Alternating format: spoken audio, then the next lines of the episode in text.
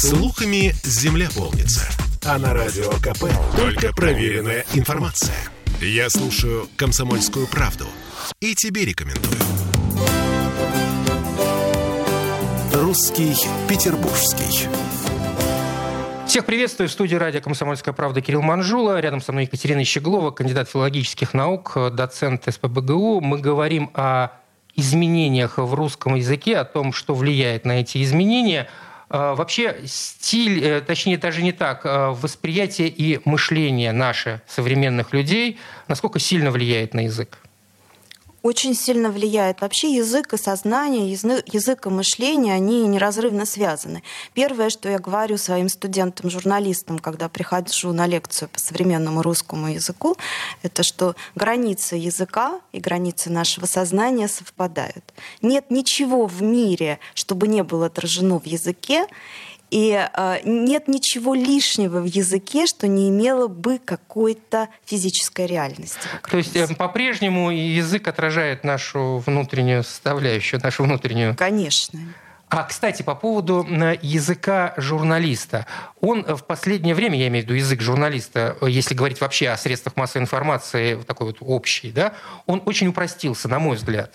Раньше он все-таки был таким ближе к эталонному. И э, общество требовало, чтобы то, что слышим э, в СМИ, э, было приближено к э, вот тем самым эталонам, к тем самым словарям. Э, вот это вот размывание эталонности в нашем языке, в журналистском, это плохо или хорошо для жизни языка? Как сложно, филолог считает? Э, сложно сказать. Это нужно отслеживать на протяжении очень долгого времени, как будет э, изменяться наш язык. Но вообще, в принципе, вы очень правильное слово употребили. Общество требовало. Сейчас общество требует, хочет чего-то другого. Да? Э, язык СМИ, язык медиа, он всегда приспосабливается вот под этот запрос общества. Он законодатель языковой моды, и он же сам и м, фиксирует отчасти эту языковую моду моду. Поэтому здесь вот этот процесс неизбежен, что язык журналиста, он начинает э, искать он упрощается. границы. Он, уходит, да. он, он, он, он все дальше уходит от литературных норм. Он становится более разговорный, даже если говорить о печатных изданиях. В принципе, филологи сейчас вообще фиксируют, что разговорный язык входит вообще во все сферы коммуникации, во все сферы употребления. Это вот процесс, который мы наблюдаем сейчас на наших глазах. Поэтому журналисты здесь каким-то исключением из правил просто не являются. Ну, плохо это или хорошо? Наверное, ну, можно ли это вообще ответить на этот вопрос? А, ответить как С точки зрения филолога. Ну, ответить, как всегда, сложно на этот вопрос, потому что э, мы не знаем, да, к чему придет наш язык через 20 лет, через 30, через 100 э, лет. Вот э, когда мы будем с вами, как историки языка, смотреть на тот период, в котором мы сейчас живем, вот тогда мы сможем это оценить. Но, в принципе, вот это само размывание размывания границ э, процесс, ну, с точки зрения филолога, наверное, не очень хороший, просто потому, э, что когда есть э, границы между употреблением, мы защищены от каких-то эм, вещей нежелательных. Ну, скажем, бранное слово. Вот в какой ситуации его можно употреблять? Раньше было четко понятно всем обществу, что слово нецензурное невозможно в употреблении в э, официальной коммуникации да, или в каком-то общественном месте.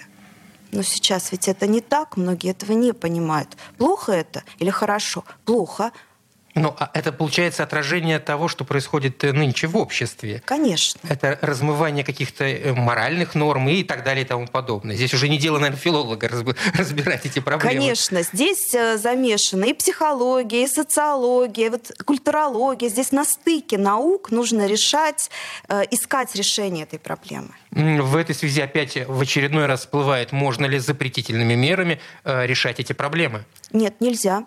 Потому что чем больше больше запрещаю, тем больше хочу. Да? Э, поэтому э, можно ограничить в какой-то сфере, на которой есть влияние. Ну, скажем, например, вот как э, нецензурную лексику запретили в официальных зарегистрированных СМИ. Законом. Да, законом запретили. Но посмотрите, а насколько работает этот запрет, э, ну, скажем, просто в пространстве интернета. Ведь там же тоже общественное пространство. И была попытка и там запретить, но не контролируется. Очень трудно это контролировать. Тут еще проблема в том, что э, запретив использовать нецензурную лексику, что хорошо, я считаю, э, в средствах массовой информации, э, ну, учитывая вот тот раскрепощенный да, стиль общения, который сейчас принят в средствах массовой информации, повторюсь, журналисты часто ищут эфемизмы, они намекают на те или иные слова, тем самым давая работать слушателю или читателю на том, что, ага, вот он имел в виду то слово. Конечно. Это ведь тоже не очень хорошо. Конечно конечно, любой запрет э, провоцирует поиск преодолеть этот запрет. Отсюда эфемизация, отсюда звездочки вместо букв э, и прочие элементы. А вообще, если говорить о словах, которые потихонечку выходят из обихода нашего э, ежедневного, я имею в виду те слова, которые устаревшими считаются в словарях, а почему они устаревают? Из-за чего? Почему вдруг э, ты перестаешь чем-то пользоваться? Потому как э, это такая цепочка кем-то запущена.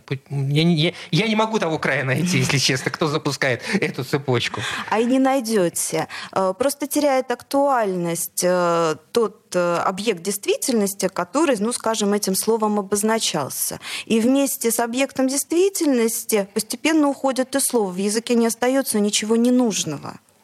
Либо слово приобретает какое-то другое значение, более актуальное, более нужное здесь и сейчас.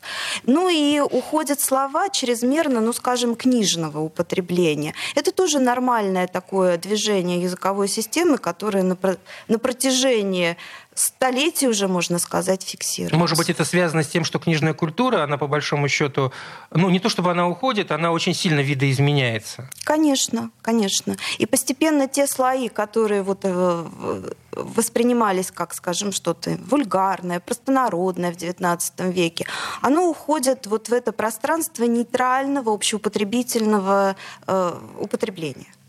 Еще, кстати, хорошая ну, такая тема для размышления, э, я все с журналистской позиции подхожу, это так называемые канцеляризмы, которыми очень э, любят э, пользоваться журналисты, и влияние эти, этого самого языка на ну, людей, которые существуют вне этого поля, э, можно ли э, этому что-то противопоставить, как-то с этим бороться? Ну, как и с любым нежелательным явлением, как и с любым нежелательным употреблением, средства борьбы одно – повышение образования. Э, да, этих же самых журналистов мы учим избегать канцелярита. Канцелярит еще Чуков, Чуковский назвал болезнью языка, болезнью Это не болезнь нынешнего времени, это достаточно давно появившийся. Конечно. А, ну, в этой связи я опять же вспоминаю где-то прочитанную какую-то фразу или э, какую-то статью научно-популярную о различии между э, московским языком, да, московской школой и петербургской. И я вычитал, что как раз-таки петербургский язык, он основывался-то как раз-таки на канцеляризме, поэтому здесь вот это вот любят чекать, да, потому как как пишут, так и говорят. Э, действительно ли это так? А где, где, откуда это пошло вообще? Влияние Отлично. есть, конечно, потому что в Петербурге, Петербург был столиц, столичным городом. Здесь были сосредоточены все учреждения государственные. Поэтому здесь канцелярский язык развивался. Здесь вот этот официально-деловой стиль был очень востребован. Ну и, естественно, он из вот покидал эти границы употребления сугубо в официальной обстановке и в документообороте и выходил в общее употребление. Это значит, что э, сейчас эти границы, я имею в виду границы между э, разными городами да, в нашей стране, они ну, раз, размываются достаточно сильно. Ну, конечно, потому что перемещение сильно распространено людей. Да? Люди переезжают, они везут э, свои особенности произношения или особенности слова употребления, э, приносят эти особенности в новое место, обмениваются ими. Это вот такой бесконечный культурный и э, языковой обмен происходит. Не обидно, как филологу? А, ну, как сказать, конечно, было бы здорово, если бы до сих пор сохранились диалекты. Это такой интересный материал для изучения. Но, с другой стороны, ну, что ж поделать. Такова жизнь наша, что язык отражает жизнь общества. А, кстати, вот э, влияние, ну, э, как, насколько сильно меняются в последнее время нормы ударения в русских словах? Есть, э, можно, можно ли это отмечать? Свекла, свекла, ну и так далее. Там.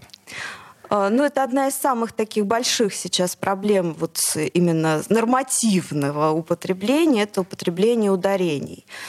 А, над этим работают, э, изменяют, наблюдают, смотрят. Ну, как и любая норма, изменяется, конечно, очень медленно. И то, что накапливается э, вот, э, количество неправильных ударений, еще не значит, что сейчас сразу же немедленно филологи это ударение зафиксируют. Нет, конечно, к сопротивлению системы будет какое-то время идти. Мы будем надеяться, что все-таки ну, сохранение нормы. К сожалению, э, орфоэпические словари исчезли из э, большинства радиостанций. Раньше это было нормой. Теперь у нас словари ушли в сеть. Это, кстати, очень удобно, когда вы в один момент э, кликом мышки можете найти себе информацию и об ударении, и о произносительной норме, и о том, какое значение имеет слово. Ну что ж, э, язык меняется, и э, это неизбежно. Э, с этим не то чтобы нужно бороться, просто нужно как-то внимательно относиться прежде всего к своему языку, то, как ты позиционируешь себя в этот мир, на каком языке говоришь, а дальше уж, в общем, язык сам разберется. разберется. Он, он умный. Да. Куда умнее нас. Екатерина Щеглова, кандидат филологических наук и доцент Санкт-Петербургского госуниверситета. Спасибо, Екатерина. Русский Петербургский. Проект реализован на средства Гранда Санкт-Петербурга.